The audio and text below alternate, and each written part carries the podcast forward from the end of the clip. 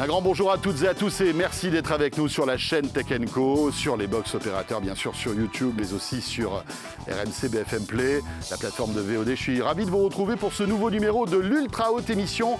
Justement, on va parler de SVOD, des plus belles images et du plus beau son, euh, comme chaque mois. Avec au sommaire, dans UHE. Et eh bien voilà, le jeu des chaises musicales fait que le catalogue HBO va arriver sur Prime Video, le service d'Amazon. On va en parler. Le top 5 des séries du mois euh, par Sens Critique avec Guillaume Boutin. Alors quelles sont les séries qui buzzent actuellement? Vous le saurez euh, tout à l'heure. Et puis on s'intéressera à la projection laser à courte focale, une nouvelle technologie qui est développée par iSense qui a présenté ses nouveautés au CES. Et je recevrai le président France d'iSense, Rémi Journet pour avoir encore de plus belles images à la maison. Merci d'être avec nous. C'est parti pour UHE sur la chaîne Tech Co.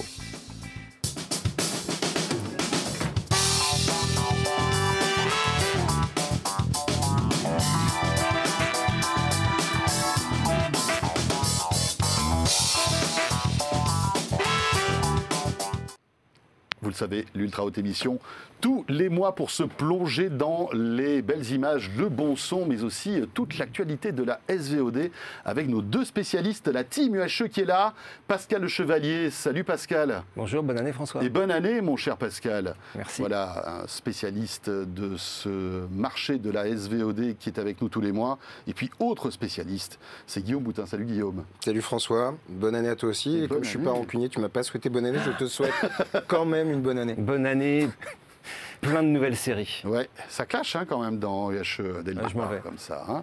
Guillaume, qui est, rappelons-le, le cofondateur de l'excellent Sens Critique, euh, pour être euh, voilà, au top de toutes les euh, dernières séries qui buzzent, etc.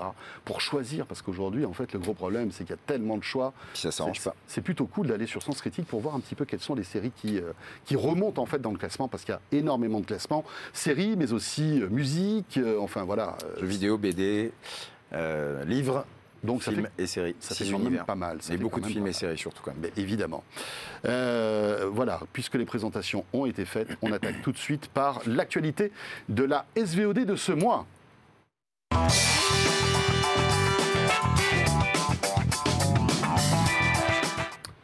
Voilà, l'actualité avec Pascal Le Chevalier. Pascal, l'actu qui euh, commence quand même sur une Mauvaise nouvelle, enfin on s'en doute un petit peu, on va revenir sur le service de SVOD de Salto. Euh, à l'heure où on enregistre euh, donc cette ultra haute émission, hein, on est un petit peu plus de mi-janvier, ça sent vraiment très très mauvais pour l'avenir de Salto. Oui, puisque les trois actionnaires ont finalement décidé euh, de mettre fin à l'aventure Salto. Donc France Télévisions, TF1, M6. Oui, on ne connaît pas exactement les modalités, puisque chacun, suite à l'échec de la fusion entre TF1 et M6, a fait part de son intention de sortir du deal, euh, qui aujourd'hui, on le sait, a perdu beaucoup d'argent.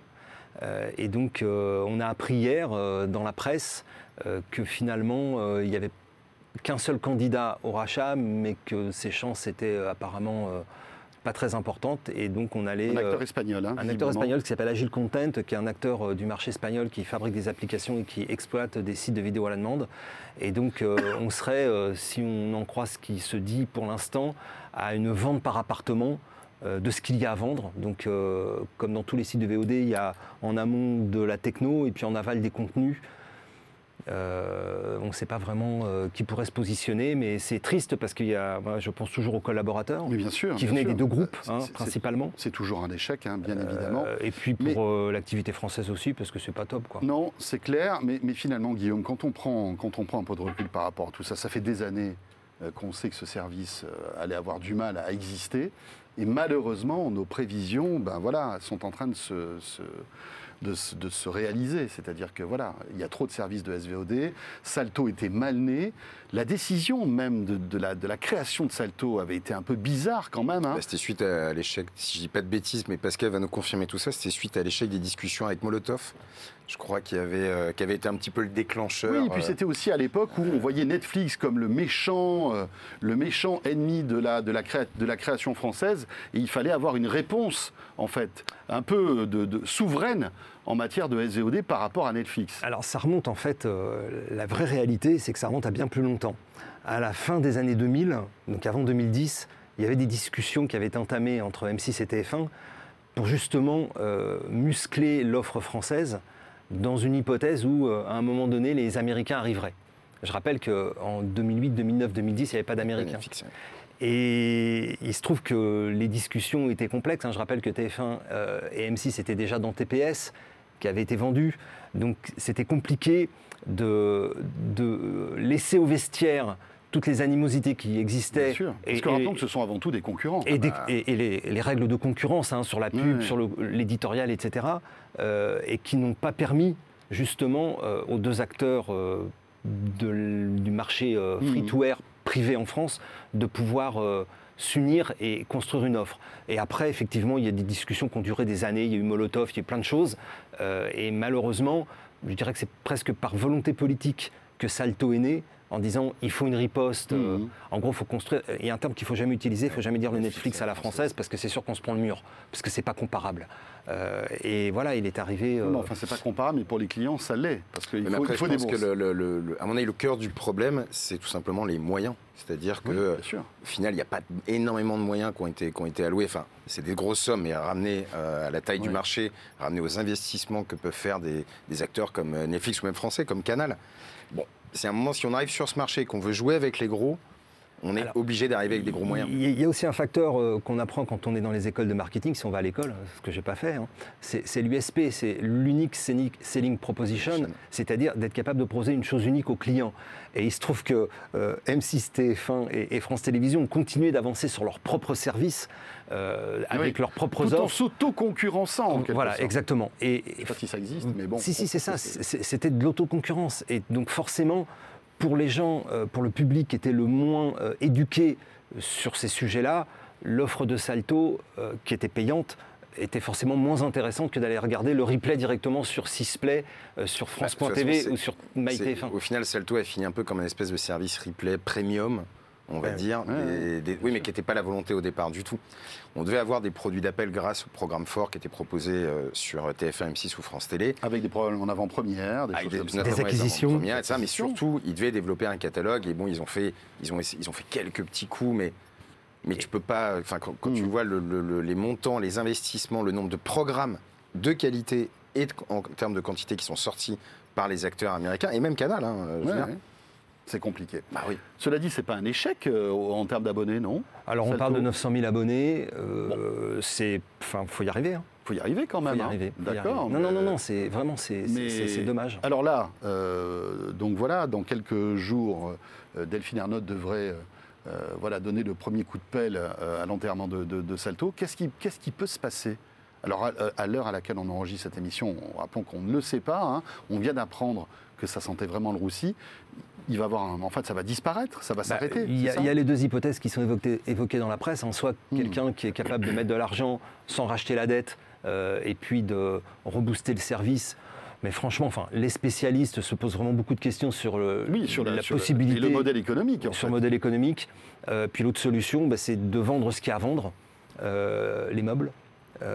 les ordinateurs, et puis sans doute quelques titres qui avaient été acquis en exclusivité par Salto, c'est-à-dire pas par les trois co-actionnaires. D'accord, par les trois, mais en même temps, en fait. Oui, c'est ça. Euh, et donc là, il y a forcément des contrats qui courent. Il peut y avoir des candidats pour acheter quelques séries euh, anglaises. euh, Bah, typiquement. Yellowstone. Alors je ne sais pas comment ça se passe, mais Yellowstone, toute l'intégrale de Yellowstone, cette série. euh, Mais non, ça passe le sur cow-boy, euh, euh, c'est Paramount, si je dis pas de bêtises. Alors il n'y a que les deux premières saisons sur Mais Paramount. Je sais parce que je suis en plein dedans. Ouais, ouais, là. mais je pense que j'ai vu c'est- que la suite était sur C'est des Salto. histoires de droit qui se règlent, mais normalement, tu, tu, ce sera dans Paramount Plus.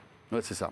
Donc voilà, qu'est-ce qui va rester? Bon, Enfin voilà, c'est vrai que comme tu le disais, c'est un peu triste. C'est De triste. voir qu'un un service de, de SVOD comme ça, en plus français, euh, va sans doute tirer sa révérence. On pourrait faire des parallèles avec beaucoup d'initiatives françaises qui sont pas connes sur le papier. Bon, je peux prendre l'exemple du Minitel ou de choses comme ça, mais à la base, et tu le disais d'ailleurs Pascal, je pense que les, les dirigeants de ces médias avaient Hmm. anticipé effectivement à la fin des années 2010, mais, mais c'est vrai qu'à un moment, tu veux, tu veux réunir autour d'une table des acteurs qui sont tellement antagonistes, qui se font mieux guerre, en vrai, enfin, qui est, qui qui qui sanglante. C'est Ouais, compliqué. Euh, alors, l'actualité de la SVOD ne s'arrête pas là parce que entre temps, ben voilà, c'est d'autres échecs qui, en tout cas, d'autres d'autres mésaventures qui arrivent à d'autres services de SVOD. On savait que OCS, le service donc de- de- de- d'Orange, hein, qui avait été lancé il y a quelques années, battait de l'aile aussi. Explique-nous l'histoire. OCS donc, on l'a appris euh, fin décembre, a perdu en fait le catalogue de HBO qui faisait un peu euh, son, son appétence. C'était la vitrine. C'était la vitrine. Je rappelle qu'OCS euh, avait atteint euh, environ 3 millions d'abonnés, avec beaucoup de pertes à la clé, mais un contrat en or, qui était le contrat HBO, euh, dont on savait qu'il avait un terme. Alors on avait parlé de 2021, puis 2022, mais en gros, euh, fin 2022, 64 séries sont sorties d'OCS. On savait que cette épée de Damoclès euh, voilà, pesait sur, Elle sur pesait. OCS depuis un moment. Voilà. Et il fallait réinventer le modèle. Il se trouve que entre-temps, la gouvernance d'Orange a changé, et donc la stratégie, euh, qui n'a d'ailleurs toujours pas encore été présentée sur le nouveau plan de, Ça développement d'Orange, Mm. euh, faisait que euh, les années euh, Stéphane Richard se refermaient et probablement OCS plus stratégique en fait. signer la fin de l'aventure dans les médias. C'est plus qu'OCS, en fait, c'est Oui. l'activité cinéma au global Audio- euh, audiovisuel, Orange Content, média. Qui s'appelle Orange Content, donc dans lequel tu as la production de films aussi. Et il y a Orange euh, Studio. Orange Studio, etc. C'est le, le changement de, de- de- de stratégie s'est opéré il y a, a commencé il y a 2-3 ans. Et donc déjà Orange, Orange Content, c'est déjà c'est pas énorme au sein de la galaxie Orange, c'est petit.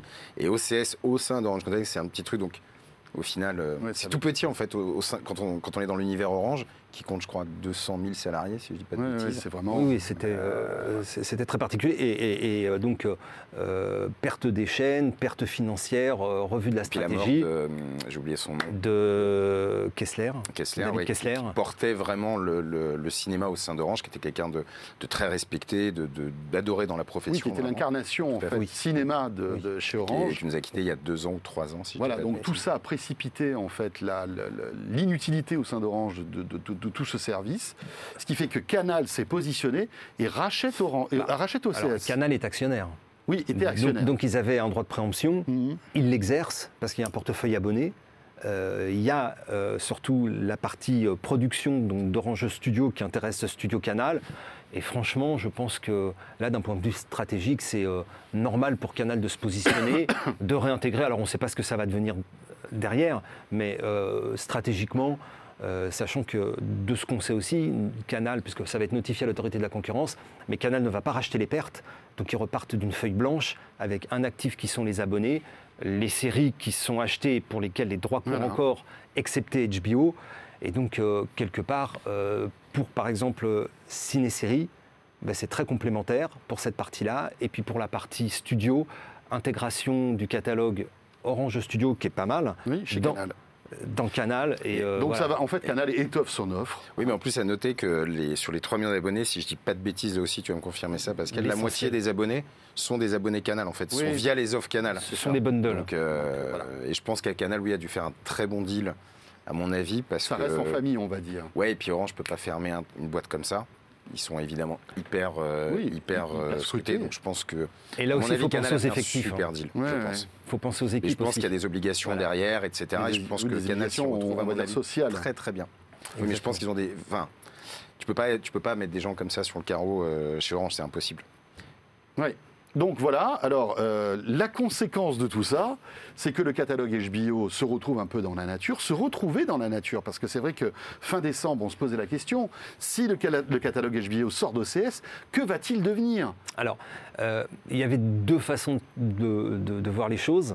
Euh, soit se dire, finalement, Warner Media Discovery, enfin Warner Bros. Discovery, qui est la nouvelle structure, doit annoncer prochainement le déploiement alors, de Max, parce que ça va plus s'appeler HBO Max, avec un relancement aux États-Unis qui devrait intervenir en 2023. Et on a appris en fin d'année que de toute façon, l'expansion internationale n'aurait lieu qu'en 2024, voire plus tard, si elle avait lieu.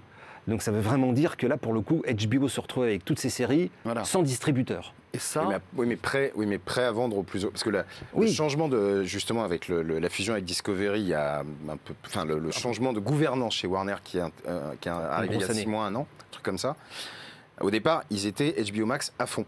Et toute la strate de Warner était sur HBO Max. Et là, nouvelle direction, virage à 180 degrés. HBO Max, ça coûte beaucoup trop cher. Et la nouvelle direction le- est de dire, en gros, bah, moi, si on veut m'acheter mes programmes très chers, bah, je les vends en fait. Mhm. Et donc, ils ont plus de religion. Et c'est vrai qu'il est très possible que, euh, typiquement, donc, nouvellement maintenant, Max n'arrive jamais en France. ouais. Donc là, euh, Prime Video, donc le service d'Amazon, s'est positionné. On l'a appris il y a quelques jours via un communiqué de presse. Le- le- en fait, l'offre toute l'offre Warner, qui va bien au-delà de, de l'offre HBO, va se retrouver sur la plateforme Prime Video en France En mars. en mars. Mais on ne connaît pas le prix, Et on ne connaît pas le prix. pour l'instant. Bah, en mars, as déjà, enfin, les premières séries sortent euh, déjà sur Prime. Une. Bah, Oui, c'est The Last la of plus Us. grosse série Oui, de l'année. oui. Oui, mais c'est un coup. Ils Gratuitement. fait- ils ont fait quand même un très beau coup. hein, Oui, parce très joli ont- coup, Ils ont quand même. C'est la plus grosse actualité série de l'année, hein, Tout à probablement. fait, tout à fait. Donc cette série qui, qui est un peu le porte-étendard d'HBO, un peu comme le, Ga- le Game of Thrones du début de l'année voilà, ils 2023. repartent sur hein. une nouvelle licence euh, Voilà, sur laquelle misent licence qui est énormément. très attendue. hein. Euh, rappelons que The Last of Us est tiré d'un jeu vidéo mythique, euh, voilà, qui, qui- qui- qui suscite énormément d'attentes. Ça va être intéressant de voir comment, à sens critique, euh, le, Ah, je le- t'en le- parlerai pas aujourd'hui parce que la série c'est un peu est trop sortie tôt. hier. euh, Je voilà, vous donnerai mais ça va être très infos, intéressant de voir comment. Bah, dans un mois, on en saura beaucoup on en plus. saura beaucoup plus, mais ça va être cool Mais de les, suivre mais les ça. premiers tours, sans faire de spoilers, sont très très bons. Ce sont très très le bons. premier Donc voilà, une série avec des zombies. De enfin, Last of Us. hein. The Last of Us. Ouais. Euh, et donc, en mars prochain, Warner tout- tout- toutes, les, voilà, toutes, les, toutes, les, toutes les personnes qui sont abonnées à Prime Video pourront, moyennant un supplément, Oui. accéder à tout le contenu d'HBO. Alors, je souligne quand même que euh, Warner euh, est très pragmatique et donc toutes ces séries-là sont aujourd'hui également disponibles en pack sur certains sites de vidéo à la demande à l'acte Oui, qu'on achète en fait. qu'on peut acheter euh, en téléchargement, en location. Ouais, ouais. Donc ça veut dire que, comme tu le disais Guillaume, euh, Warner a été extrêmement euh, opérationnel sur le sujet. C'est euh, on, on coupe un canal de distribution, mais on réouvre à tous ceux qui veulent acheter et à tous ceux qui veulent distribuer, Mais parce que je pense que HBO Max leur a coûté tellement cher. bien sûr. En fait, c'est. Qui est, un autre sujet qui est euh, la, la- la somme des pertes de tous les services américains euh, à la bah, fin de l'année comme- un peu comme 2022. Disney, un peu Voilà. comme. euh, voilà, mais c'est quand même un peu la fin de. C'est c'est la, c'est la fin de la récré quand même. Ouais, Euh, bah alors- 2022. euh, Donc, c'est c'est bien parce qu'on va terminer là-dessus. Euh, donc, euh, HBO et tous les services Warner vont arriver sur Prime Video en mars prochain. On ne connaît pas encore le prix. Non. Bon, il faudra que ce soit quand même assez, raisonnable. très parce cher, que je pense. ça, ça va être cher, tu non, non, penses je ne penserai pas très cher. Moins de Ça 10 va pas balles. Ah oui, c'est sûr. Je Voilà, mais Comme bon, les Américains, malgré moins de tout, 10 box. je pense qu'ils vont trouver leur public, parce que c'est vrai qu'il y a beaucoup de gens qui sont fans quand même de- du contenu HBO. Euh, Oui, je après, pense que canal doit avoir un peu les, les- va- les- un peu les boules, non De ne pas Alors, moi, je ne suis pas du tout dans ce cas mais je serais, je serais surpris que Canal ne se soit pas intéressé au Canal- euh, à l'offre HBO euh, globalement Warner. Euh, Mais ça ne veut pas dire qu'ils n'achèteront pas des séries. hein. bah, Oui, comme, mais- ils, comme ils le font déjà. hein. Oui. Canal a acheté quelques séries. Mais je pense que, euh, je pense. Canal aurait bien voulu que l'offre Warner arrive chez Canal. Mais euh, à mon avis, ils ne sont pas mis d'accord. voilà. Et je pense qu'à mon avis, Prime a payé très cher. Enfin, c'est un énorme coût pour Prime. C'est peut-être, enfin, c'est un des plus gros coûts depuis quand même assez longtemps en termes Mm. d'offres et de catalogue. C'est en termes de positionnement, c'est très fort, même par rapport à l'industrie, par rapport à, il y a, Mm. c'est assez excitant. D'ailleurs, on est tous excités là. Non, mais tu vois, je veux dire, c'est quand même un truc assez fort. Oui. Donc je Ah, pense et que qu'il y a deux ans, euh, Prime avait racheté quand même euh, MGM. MGM, ouais. Voilà. Qui, qui met du temps à arriver d'ailleurs. hein. Ouais, alors. Hein, c'est c'est- c'est- c'est assez Histoire, de droit et puis c'est pas un énorme il y a- il y a- des il y a- ouais, il y a histoires de droit, ils l'ont payé 850 millions de dollars et puis ils l'ont valorisé à 400 millions dans les comptes. Donc Je crois qu'il a euh, payé 10 milliards. Non, non, non, ils ont MGM. payé 8 milliards. 8 milliards et demi, Oui, c'est ça, pardon, ouais. et ils, et ils l'ont divisé par deux, pardon, euh, dans les comptes. Donc ça veut dire qu'en termes d'exploitation, après, C'est pas le plus gros studio. hein. Je rappelle Voilà. que Fox a été racheté plus de 70 milliards Ouais. par euh, Disney. Oui, bien sûr, mais enfin, Oui. c'est James Bond, enfin, il y, a- il y a pas mal de Non, non, hein. il n'y a pas énormément. James Bond, c'est plus compliqué que C'est ça parce qu'il y a la compliqué famille parce que c'est les- qui, est, qui euh, garde un peu la main, mais- Tout à fait. Et malgré tout, c'est Oui, distribué en fait par Oui, MGM, bien je crois. Non, ça. mais c'est du gros catalogue. Bon, on verra tout ça, euh, comment, comment ça évolue. Justement, l'année 2023 euh, débute dans un contexte un peu particulier. Là, ça bouillonne partout, dans tous les sens, en fait. Alors ça bouillonne partout dans tous les sens. Si, on revient sur le marché français, il y a comme on, on va être sur un marché qui, sur la SVOD et la VOD en 2022, v- a beaucoup progressé. On, on verra probablement les chiffres euh, le mois prochain. Euh, et puis on a un taux d'équipement sur la SVOD qui est relativement faible. hein. On est à plus de 85% aux États-Unis, on est à 51% selon les derniers chiffres de l'ARCOM en France. Donc une marge de progression, ce qui fait que la bataille sur le territoire français, elle ne va pas s'arrêter. Elle va continuer. Donc ça, c'est le bon côté des choses. Après, effectivement, comme l'a dit Guillaume, bah, aux États-Unis commence à faire le ménage. Euh, donc on a vu euh, fin décembre euh, la succession des Bob. hein, Bob Chapek, qui était le patron de Disney, qui s'est fait virer un dimanche après-midi en plein match de, football américain, qui a été remplacé par le mec qui l'avait positionné à, à- cette place-là, qui était Bob Iger, qui doit redéfinir la stratégie de Disney. Warner redéfinit la stratégie. Paramount, c'est pareil. Donc ils sont en train de faire le ménage. Euh, de remettre un peu tous les compteurs à zéro. Donc euh, 2023, c'est un peu euh, une année Et- et- charnière, mais euh, On a l'impression l'activité qu'on va continuer. la fin un peu de la récré. quand Non, en même, fait, non le, ouais, mais alors pour, pour compléter ce que dit Pascal, en fait, il faut se replacer juste en fait à l'époque du Covid. 2021, euh, 2020, pardon, toutes les, tous les grands groupes disent à fond sur la SVOD. Euh, HBO annonce même qu'à un moment, on, on- on entendait que Warner allait quasiment plus sortir de films en salle. fait. Euh, ça a duré quelques temps. Disney, tout le monde à fond, à fond vraiment sur Rappelons- au détriment de la salle. Ouais. Et 2022, bah, on fait les comptes et on se dit, bah non, en fait, ils ont besoin de la salle aujourd'hui, ils ont besoin de valoriser déjà leurs produits. Je rappelle un truc qui est très important, enfin une, une vraie conviction que j'ai, c'est qu'aujourd'hui, quand tu parles des films, hein, pas des séries, ne pas sortir un film en salle, c'est très compliqué de le faire exister. C'est-à-dire que même un petit film qui fera, euh, je sais pas, 200 000 entrées, fera probablement plus de bruit que la majorité des originals qui sortent sur Netflix. C'est très compliqué. Donc ils ont besoin de la salle aujourd'hui. Et puis ils en ont besoin aussi financièrement parce que sur des grosses sorties, tu fais en quelques semaines, je ne vais pas vous prendre l'exemple d'Avatar, mais euh, voilà, tu vois qu'Avatar est rentable au bout de deux jours ou trois jours Mhm. d'exploitation. Si des films comme Donc, ça, tu es obligé de En les fait, il y a eu salle. quelques expérimentations qui ont été faites par les studios suite au Covid. Ah, c'est plus expérimentation, tout le monde était sûr. hein. Franchement, Ouais, voilà. je me souviens quand on en reparlait autour de cette table, c'était il y avait un, Ouais. un boulevard. euh, Mais les fenêtres euh, d'exploitation ont beaucoup raccourci aux États-Unis aussi. hein. Aujourd'hui, on est sur du 45 jours. Donc finalement, le marché s'est quand même compressé oui, pour optimiser Mhm. l'exploitation digitale. Et effectivement, bon, voilà, on fait un peu le ménage, mais euh, l'année va repartir très très fort. Euh, Avec une nouvelle tendance aussi, c'est tout ce qui est SVOD gratuite. Alors, il y a la SVOD gratuite, mais il y a sur, sur le payant, il y a quelque chose qui est, euh, qui est, à mon avis, un très très gros événement et qui va nous occuper 2023 et 2024, c'est le sport. Parce que les grosses plateformes se sont aperçues du pouvoir du sport et donc euh, commencent à mettre des jetons. Et on va voir de très très gros opérateurs Oui. euh, se positionner sur de très très grands événements, des Même événements ceux mondiaux. qui, au départ, n'étaient, euh, enfin, disaient ouvertement qu'ils n'étaient pas intéressés par ça, euh, comme par exemple Netflix, Tout à qui a- fait. qui a dit jamais je ferai du sport. Et là, visiblement, il a il changé commence à 25 fois s'intéresser. d'avis, euh, Red Hastings, hein, sur Oui, plein voilà, de sujets.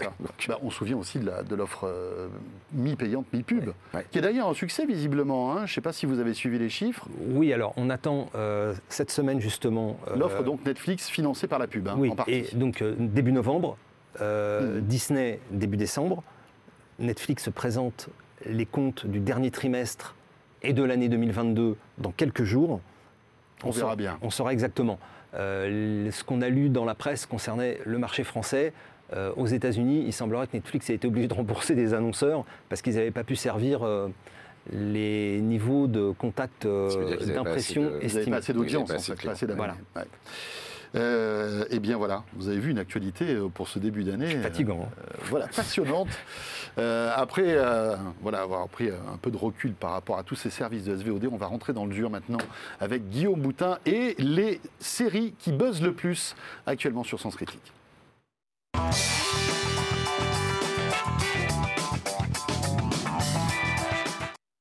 Monsieur Guillaume, j'imagine que vous avez scruté avec beaucoup d'intérêt. Les datas de Sens Critique euh, pour que tu nous dises un petit peu ce qui euh, voilà, cartonne en ce début d'année 2023 auprès de, de- de- en fait, de ta communauté. En Ouais, alors qui n'est pas, oui, qui est pas représentatif de la population française. Je rappelle, on est plutôt sur une audience de gens qui ont moins de 40 ans, un petit peu plus exigeant que, que la moyenne. Tout à fait. Euh, je disais tout à l'heure, donc je ne parlais pas de The Last of Us qui vient toujours de sortir, mais c'est vrai que les premiers tours sont quand même très très encourageants. Je vous en parlerai beaucoup plus la prochaine fois. Mais ils sont encourageants, c'est-à-dire qu'il y Non, a ils sont déjà... bons, ils sont même très bons. D'accord. Après, c'est un premier épisode, et puis les gens attendaient tellement Ouais, cette ouais, série. et puis surtout en France, les gens avaient peur qu'elle ne soit pas diffusée en France, puisqu'il y a encore 4 jours, jusqu'à l'annonce de Prime qui était jeudi, si je dis pas de Hmm. bêtises, ou mercredi soir. On n'avait pas d'infos. Non, et on peut regarder sur Twitter, tout le monde se demandait où allait être diffusée cette série. Ouais. Euh, et, mais ça, bref, et ça aurait favorisé le piratage, bien évidemment, parce que tout le monde Euh, se oui. serait euh, tout à fait. euh, évidemment précipité sur les services de streaming. euh, Bah, t'aurais eu les fans, mais t'aurais loupé quand même beaucoup de gens qui aujourd'hui ne piratent plus parce que ça les enquiquine. Et euh, donc écoute, euh, tant mieux. Mais bref, aujourd'hui, je vais commencer par une série Netflix, voilà, histoire de changer. Non, en plus, c'est pas tout le temps Netflix. Une série qui s'appelle Kaleidoscope. Alors, c'est un peu la série Netflix du moment, avec notamment euh, Giancarlo Esposito. Ça vous dit rien si je vous dis ça Si je vous dis Gustavo dans Breaking Bad, Ah, d'accord. voilà, donc euh, euh, c'est un peu la tête de proue.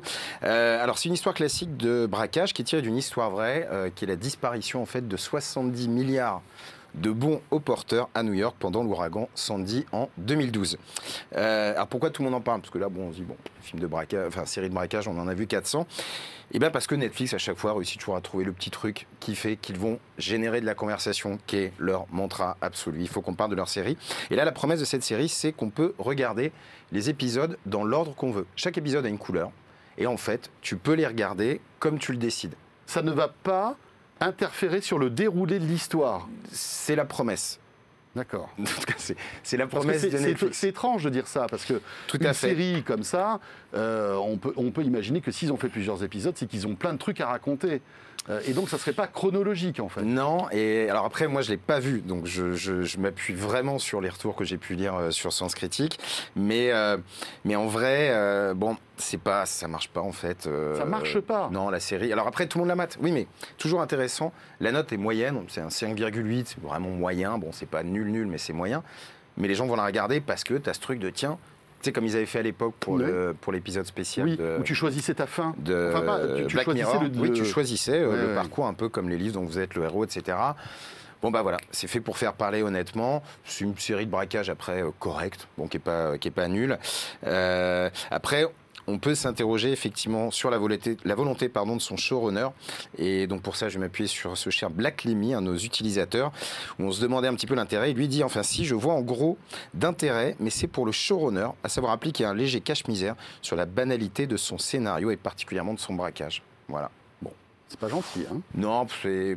Oui, mais parce que là, je trouve que... Enfin, là, c'est c'est une, une réflexion perso. Je pense qu'on arrive un petit peu aux limites du storytelling, euh, de qu'est-ce qu'on va pouvoir inventer pour faire parler d'une série si le contenu en, en tant que Ouais. tel n'est pas suffisant pour générer, euh, pour générer une petite hype. Quoi. Et là, on revient un peu sur la stratégie aussi d'investissement tous azimuts de Netflix, qui... euh, Mais le bruit, le, le- le- le- le- le- la clé pour Netflix, c'est le bruit. la Oui, conversation. c'est la conversation. et donc que les gens parlent de leur show. Et ce qui se dit pour 2023-2024, c'est qu'il y a beaucoup de séries qui ont fait une ou deux saisons qui se sont arrêtées. Et donc euh, Netflix et, et les autres détiennent les droits. Et il y a de fortes chances qu'ils les mettent sur le marché pour les revendre euh, à des chaînes, du câble, euh, des chaînes C'est ce, qui thématiques. a, c'est ce qui a failli se passer, je pense que tu as suivi sur la série Mercredi, Exactement. où euh, la série Mercredi, bon, elle est diffusée, elle marche très bien d'ailleurs. C'est l'une des, des- des plus gros cartons, Ouais, l'un des plus gros Renouvellement cartons de saison d'ailleurs, 2. hein. Et au moment de. Et quelques jours après, je passe, ça sort sur Twitter, Netflix n'aurait pas les droits de la saison 2. Donc tout le monde s'est un peu emballé pendant quelques jours. Bon, finalement, Netflix a dit si, si. On a les droits, c'est à nous, mais effectivement, ça, ça illustre tout à fait ce que tu dis. ouais. Ouais, c'est- On pourrait voir des séries, ben, comme Black Mirror, d'ailleurs, Black Mirror était une série au départ Channel 4, enfin, Mhm. euh, britannique en tout cas, je crois que c'était Channel 4. Il y a- Et ça arrive souvent, hein, Lucifer, et par Netflix, exemple, ça une l'a- série Lucifer qui était une Oui, qui la euh, récupère et qui ensuite euh, Voilà. développe les, les- les saisons suivantes. ouais. Exactement. Euh, tiens, en parlant de série, euh, c'est grosse déception aussi pour tous les fans de, de cette série 1889, dont la Tout deuxième saison n'a pas été validée Bah par, oui. par Netflix. Là, on, voit pas que assez de viewing hours et Eh aujourd'hui, il voilà. faut être rentable. Et pas de quartier hein, chez Netflix, hein, même si euh, voilà cette série qui était quand même assez mystérieuse euh, en- enclenchait forcément une saison 2, ben on aura on aura cette frustration, ce qui pose des vrai problèmes. ils ont, d'ailleurs. ils ont plus peur, même, tu sais, sur la série euh, Drôle en début d'année, Oui, qui a eu un vrai succès d'estime, un vrai succès critique. tout à fait. Ah, aussi, tout, enfin, Oui, ils, avaient- oui. ils avaient, en vrai, ils avaient la caution France Inter, euh, Télérama, etc. Donc- ouais. Mais ça ils ont, ils ils ils- arrêté. ça ne les a pas empêchés de ne pas poursuivre. Euh, autre série, alors cette fois-ci sur France Télé. Et oui, écoute, c'est rare. C'est que- rare, hein. C'est rare que je vous parle de séries qui sont diffusées sur nos bonnes vieilles chaînes. Euh, mais C'est pas, plaisir. belle- c'est pas plus belle la vie quand même. Non, Non. tu t'en doutes. Bah, Tout temps que ça s'arrête en plus. Euh, non, écoute, c'est une série qui s'appelle Vortex, qui a démarré fin décembre. Euh, et c'est vrai que c'est pas tous les jours. Je crois que la dernière fois que je vous ai parlé d'une série diffusée sur un, un média, c'était HPI, je crois, qui avait aussi bien marché chez nous. En thérapie aussi, tu as dû. euh, Euh, en thérapie, c'est Arte. Ouais. Je les mets à part parce que Ouais. Arte, c'est Oui, devenu quasiment une plateforme de Ouais. SVOD, en vrai. euh. donc je, mais effectivement, oui, on a, on a pas mal parlé de Arte. Alors bref, euh, c'est une série qui mêle. alors, en plus, c'est intéressant parce que il y a un vrai pari, euh, parce que c'est une série qui mêle fantastique et enquête policière. Moi, tu me dis une série française qui mêle enquête policière et fantastique. Oui. J'ai pas hyper envie d'y aller. On n'a pas envie d'appuyer sur le bouton. Euh, non, et pourtant ça recueille des très bons retours puisqu'on arrive à une, à une moyenne de 6,7. Alors, c'est pas le chef-d'œuvre absolu, mais pour une série française avec Thomas Sisley, enfin tu vois, qui rentre en plus dans la veine de toutes les prods, euh, les grosses prods, euh, bah, c'est vraiment une, une très bonne nouvelle. Alors c'est pas évident de le pitcher, mais le pitch est assez marrant. En gros, le Vortex, c'est quoi? C'est un système de réalité virtuelle qui permet en fait à la police de reconstituer une, euh, une scène de crime en 3D à partir de photos. Et donc tu t'immerges dans la scène, tu mets ton casque de réalité virtuelle et ça te reconstitue la scène en 3D virtuelle. Et là, que se passe-t-il pour euh, le Ludovic, donc incarné par Thomas Sisley, qui est le capitaine de police? À un moment, il va se retrouver sur les lieux de la disparition de sa propre femme. Enfin, le lieu du crime sur lequel il est en train de, de faire son truc, euh, c'est le lieu où sa femme avait disparu 27 ans plus tôt. Et voilà, alors, je ne vais pas trop en raconter, je vais vous laisser avec ça. Mais globalement, l'enjeu, c'est que Euh, non, j'ai peur de la spoiler en fait. je Non, vais, je vais bah vous laisser non. ça parce que voilà, il y, a une- il y a une petite intrigue qui est assez sympa. Globalement, c'est bien réalisé, bien interprété, c'est assez émouvant aussi. Euh, alors, je vais pas dire pourquoi non plus. Euh, voilà. C'est bien, c'est bien ficelé. Ça fonctionne bien. Après, on peut quand même. Bon, il y a quand même des lacunes sur le scénar parce que, mais globalement, comme dans toutes les narrations qui font appel euh, à, di- à différents, euh, comment dire, à du voyage temporel, on va dire. Euh, donc il y a quelques petites lacunes, mais euh, voilà, ça fonctionne très bien. Et il faut savoir aussi que c'est en termes d'audience, c'est un carton.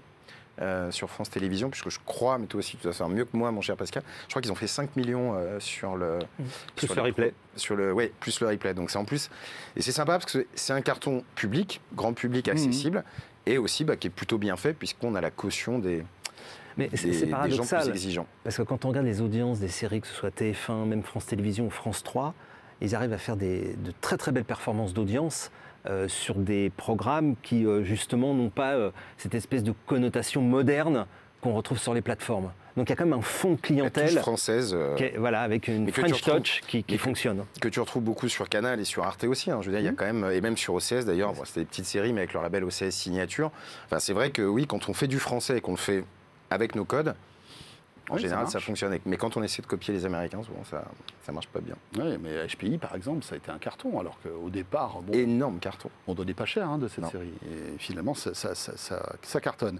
Après Netflix, après France Télé, Guillaume, Paramount Plus, tiens, la nouvelle plateforme Bah oui. qui est arrivée il y a quelques semaines. Oui, non- notamment avec une très très belle série, je spoil tout de suite, c'est une des séries les mieux notées euh, chez nous euh, du moment, The Offer, euh, qui est alors. C'est en plus une série vraiment sens critique pur jus parce que qu'est-ce que ça raconte?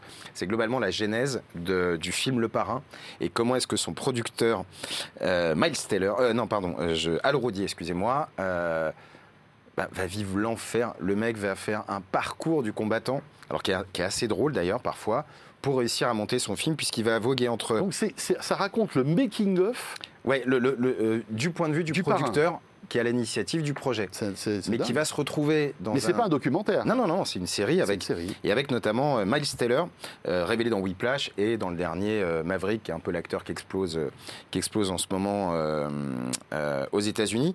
Et en fait, il va devoir gérer trois univers. Les plateaux de tournage, déjà, où c'était un bordel sans nom, chaotique, ça partait dans tous les sens.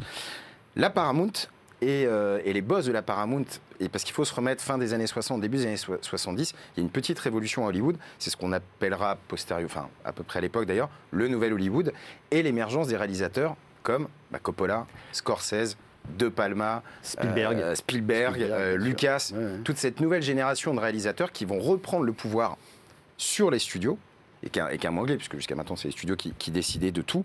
Et, euh, et troisième, troisième élément qui va venir un petit peu plus twist, nous twister tout ça, la mafia qui s'intéresse énormément à ce qui est raconté, euh, puisque, je vous rappelle, hein, on, on oublie, hein, mais que jusqu'encore dans les années 60, 60, en Italie, des gens niaient l'existence même de la mafia. Et le parrain, alors qui est tiré d'ailleurs d'un roman euh, qui, venait- qui était sorti quelques années plus tôt, est vraiment la- le premier film, la première œuvre cinématographique qui rentre à ce point pour expliquer et comprendre les enjeux euh, de la mafia. Je vous renvoie tous à la première scène du parrain où... euh, où, euh, Pacino? Non, ah, bah, le plus grand.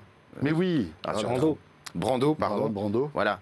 À un moment, à travers une discussion qui dure 10 minutes, explique tout simplement le, le- le principe de la mafia et que, en gros, bah, c'est quand tu peux pas faire appel à la police, tu fais appel à la mafia. appel à la mafia. Et c'est tout le truc. Bref, donc ça fonctionne très C'est très original, bien. en tout cas, comme, euh, comme, comme histoire, en fait, de revenir Oui, à la et, en, genèse. et en vrai, alors, j'ai vu qu'un épisode, mais je, je sais que je vais la bouffer parce que c'est c'est en plus assez drôle, assez décalé, Mm. euh, bien réalisé. Enfin, tu vois, c'est pas, c'est- on n'est pas dans un biopic à la con, euh, voilà, donc ça vaut vraiment le coup. Et, et très belle. euh, alors, elle est sortie il y a quelques mois déjà aux États-Unis, mais en tout cas, Elle dans l'offre de Paramount Plus, ouais, et je pense que je vous en, je vous en parlerai de quelques autres dans les mois à venir, notamment euh, Tusla King, la série avec Sylvester Stallone que tout le monde attend. Grand retour de Sylvester Stallone. Oui, c'est vrai. Je crois que c'est la première série avec Stallone, hein, d'ailleurs. hein. Je crois, Ouais, je mais je vérifie. Dans l'actu aussi, euh, série euh, que tu voulais nous mettre en avant, c'est une série sur Prime, Guillaume. Alors une série HBO Peacemaker, euh, puisqu'on fait partie de l'univers. Donc Peacemaker, série de super-héros un peu dans l'esprit The Boys, on va dire, Mhm. narration un petit peu différente, mais avec des super-héros qu'on voit comme des gens un peu normaux, avec leurs failles, leurs faiblesses. Parfois ils se plantent, parfois ils sont très méchants, etc. On est dans l'univers DC Comics, par opposition donc à l'univers euh, Oui. Marvel. DC Comics, c'est chez Warner. C'est Marvel, Superman, c'est chez etc. Superman, Batman, euh, Suicide Squad, etc. Et d'ailleurs, euh, là justement, on se situe euh, dans l'univers de Suicide Squad. C'est en plus le showrunner, c'est c'est, hum, James Gunn qui a réalisé Les Gardiens de la Galaxie côté Disney qui a réalisé euh, Suicide Squad, pardon, côté Warner, donc lui il s'y connaît plutôt bien.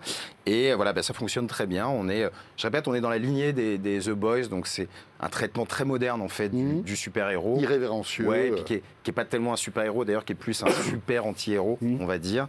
Euh, voilà, c'est assez drôle, parfois c'est assez dur aussi.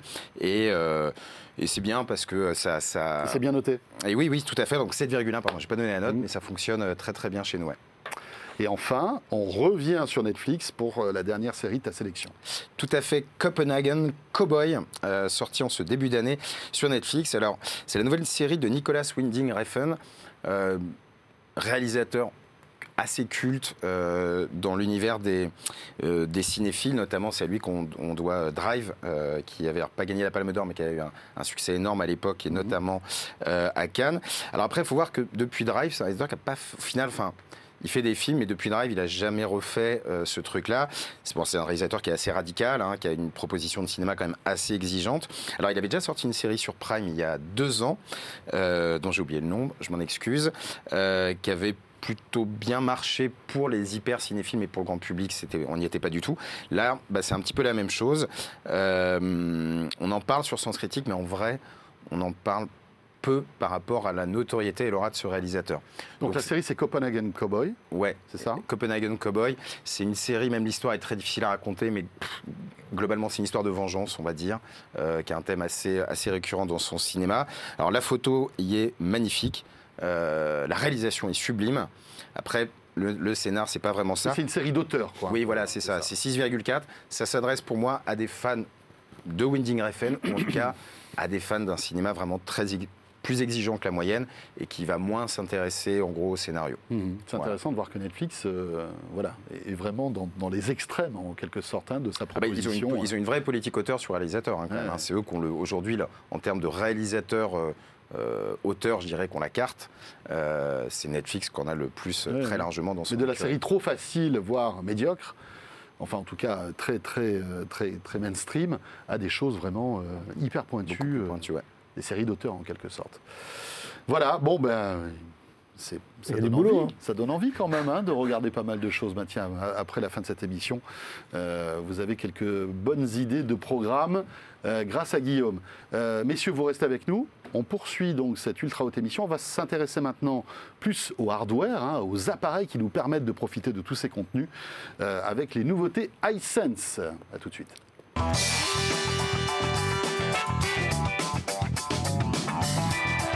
Le retour donc de l'Ultra Haute Émission. Et pour terminer ce rendez-vous de janvier, j'accueille Rémi Journet. Bonjour Rémi. Bonjour François, merci de ton invitation. Ben, Rémi, on est ravi de, de vous accueillir ici euh, dans cette émission qui, euh, rappelons-le, est dédiée au son, à l'image, à la SVOD. Et forcément, quand on parle de tout cela, euh, on évoque aussi les constructeurs d'électronique grand public. iSense en fait partie. Alors, c'est un constructeur, on va dire, qui n'est pas aussi connu que les Sony, que les Philips, que les, euh, Samsung, etc., mais qui est en train de creuser son trou euh, sur ce marché, et notamment alors en Chine, où vous êtes très puissant, parce que vous êtes une marque chinoise au départ. On est leader en Chine depuis maintenant euh, 20 ans. hein. on est marque numéro 1 en télé. Donc Hisense, c'est un groupe de, télé et d'électroménager. On est connu comme étant le quatrième fabricant mondial de télé. On est arrivé en France il y a maintenant euh, 9 ans. Euh, et cette année est une bonne année puisqu'on atteint, euh, on fait plus 40% de part de marché en télé. On atteint les 7,5 D'accord. Les 7,5 de part de marché volume en télé. D'accord. Euh, ce qui est intéressant, c'est que évidemment, vous avez vécu une année 2022 un peu exceptionnelle, hein, avec euh, évidemment la Coupe du Monde, etc. C'était une bonne année, l'année 2022 Bah, C'était En un très bon cru. Un, un très bon cru puisqu'on a été sponsor officiel de la, de la Coupe du Monde, donc c'était magique. Hein, on a eu une énorme visibilité pendant Mhm. tous les matchs. Euh, le marché de la télé s'est comporté de façon euh, légèrement négative puisque le marché fait moins 6, donc c'est pas un très grand cru. En revanche, comme je l'ai dit, c'est un très grand cru pour Hisense. Oui, c'est-à-dire Puisque que vous nous, avez sort, euh, surperformé dans un marché qui a Bah, sous-performé. on fait plus en quelque 40% dans un marché à moins 6, donc effectivement, euh, on peut dire que c'est plutôt une bonne année pour Hisense. Alors Rémi, euh, l'intérêt c'est que vous revenez, tout comme nous d'ailleurs, du CES de Las Vegas, et comme chaque année, vous en profitez pour présenter vos nouveautés. Et l'une des spécificités de Hisense, parce que vous faites plein de choses, hein, vous l'avez dit, de l'électroménager, de l'audio et de la télé aussi, c'est que vous poussez depuis pas mal de temps, vous avez sans doute l'un des tout premiers à pousser en fait cette nouvelle technologie de, projection laser à courte focale. Euh, Est-ce que vous pouvez nous expliquer ce que c'est? Alors, c'est euh, ce qu'on appelle le laser télé. C'est avant tout une télé. Donc, moi, je pense que ça peut même remplacer la, télé à terme pour les grands écrans. Donc, c'est un, un boîtier qui n'est pas plus grand qu'un ampli, qu'on va placer de 10 à 20 cm du mur, à la hauteur de là où on pose la télé, et ça va projeter une image allant jusqu'à 4 mètres de diagonale en qualité 4K, et on va en parler après, puisqu'on l'a présenté en avant-première au CES, en qualité 8K euh, dans le futur. Ce qui est une prouesse technologique, hein, un projecteur 8K, il y en a très très peu, sauf peut-être dans le monde professionnel. D'ailleurs, bon, le prix est au diapason, mais on, on en parlera tout à l'heure. Comment on arrive, Rémi parce qu'un projecteur, en fait, vous défiez les lois de la physique avec ce truc-là. Parce qu'un projecteur, en théorie, il faut qu'il soit à quelques mètres de, l'écran euh, sur lequel il va projeter. Comment aujourd'hui, en étant à 10 à 20 cm en fait, du mur, vous arrivez à reproduire en fait, une image parfaitement carrée et avec une telle définition? Alors, c'est ça qui est intéressant. Donc, c'est un... donc, on a soit un laser, soit tr- trois lasers en montée de gamme, donc le trichroma. Euh, et on va arriver donc avec idéalement une solution avec un, avec un écran qui est fourni par Hisense gratuitement quand on achète le package, un écran anti-reflet euh, qui a sept couches. On a notamment dedans euh, une couche de ce qu'on appelle lentille de Fresnel, qui fait que alors qu'on va projeter par le bas, on va avoir la même qualité d'image au centre de l'écran que dans les coins. Donc ça, c'est la, la solution traditionnelle, on va dire, du laser télé. Ça veut dire que malgré tout, là, dans cette solution-là, il faut que j'installe euh, à la place de, de- de ma télé, en quelque Oui. sorte, à l'endroit où je vais projeter, un écran, en quelque sorte, un écran blanc. Voilà. C'est une alors, toile, le- c'est- c'est c'est une toile comme un vidéoproche ou c'est un écran, euh, une exactement. dalle de télé C'est non non, c'est une toile euh, de vidéoprojecteur, donc c'est pas alimenté, il n'y a pas de fil. Et cette toile, je précise, n'est pas indispensable. En revanche, euh, Mais elle booste en fait les contrastes et la luminosité, en fait. voilà, pour les pour les, les- les consommateurs exigeants euh, et ceux qui veulent le top du top de l'image, je conseille de l'installer. En revanche, ça n'est pas obligatoire. Et ce qui a été nouveau au CES, c'est qu'on a présenté ce qu'on appelle maintenant le laser cinéma, c'est-à-dire des vidéoprojecteurs laser courte focale, mais sans écran et avec focale ajustable, allant de euh, 80 à 130 pouces. C'est-à-dire que la focale ajustable, je vais pouvoir choisir la taille Exactement. de, de- de ma projection, en quelque sorte. Voilà. Et du coup, je peux m'affranchir de l'écran. Donc, on a laser télé avec écran. Donc, l'écran est fourni avec chez Hisense. Laser cinéma, il y a la focale ajustable et c'est fourni sans écran, soit pour les personnes qui sont déjà équipées d'un écran, soit pour les personnes qui veulent remplacer leur télé et qui veulent projeter sur un mur blanc sans écran. Hein, donc, on a adapté les réglages de cet appareil à ce type de consommateur. Et on a même présenté au CES un laser portable, euh, cette fois qui n'est pas courte focale, mais qui va quand même afficher une image allant de 60 pouces à 150 pouces. D'accord, portable, c'est-à-dire que je peux le- le- le- l'emporter. euh, On peut l'emporter. euh, je précise que tous ces produits-là, petit projecteur. voilà, on peut l'emmener chez des amis, changer de pièce. D'accord. Je précise que tous ces produits-là sont des vraies télés. Il y a un tuner intégré, il y a une smart télé, il y a un son Dolby Atmos également, donc il y a un son qui est très très bon. Donc le son est intégré dans la- dans l'appareil. Voilà, il y a une barre de son allant jusqu'à 40 watts, Dolby Atmos. Donc c'est une vraie télé, ce pourquoi je pense que euh, ça, ça pourrait remplacer les télés euh, de très grande taille, notamment au-dessus de 85 pouces, puisque euh, c'est également une solution qui est écologique, puisque 92% du produit est recyclable et ça consomme trois fois moins d'électricité qu'une télé à taille égale.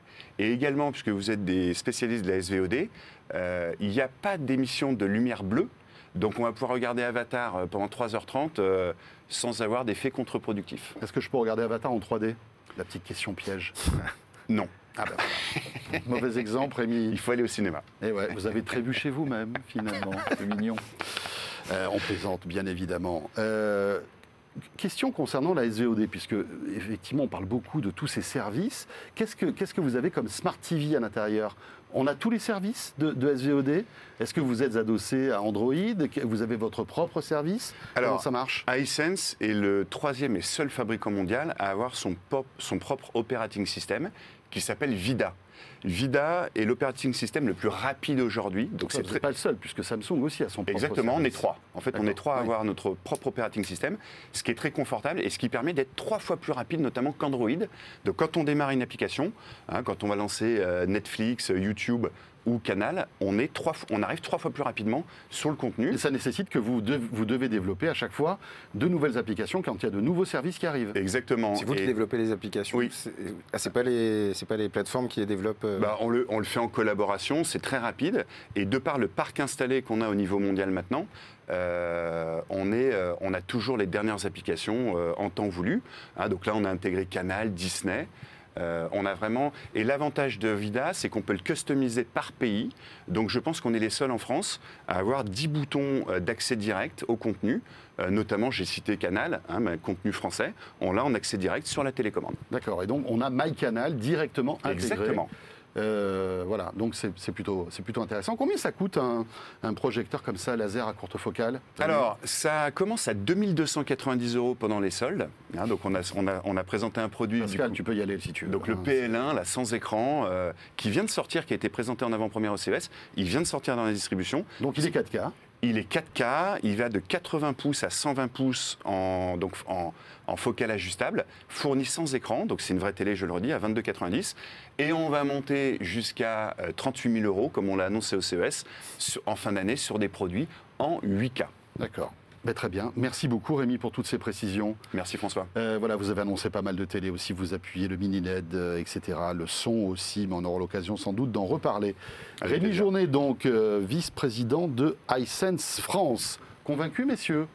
Pas mal, ouais, ça a l'air assez, Ah, assez séduisant, c'est assez hein. fou comme truc. Petit bémol, ça remplace pas tout à fait une télé. On n'a pas la luminosité, bien évidemment, d'une télé, ce qui est tout à fait logique puisque ça reste de la projection, même si c'est meilleur qu'une projection traditionnelle. Alors, c'est vrai hein. François, mais je pense que c'est très important euh, de préciser que la solution avec écran permet de monter jusqu'à 3000 ANSI lumens, ce qui est très très lumineux pour un vidéoprojecteur.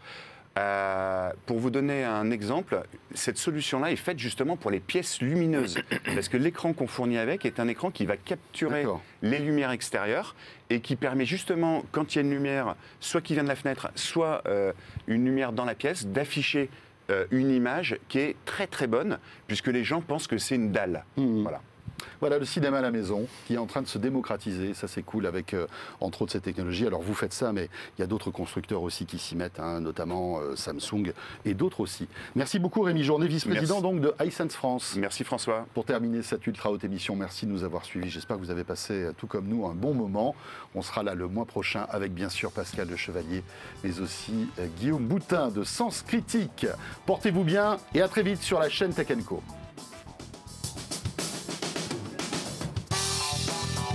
Ouais, salut.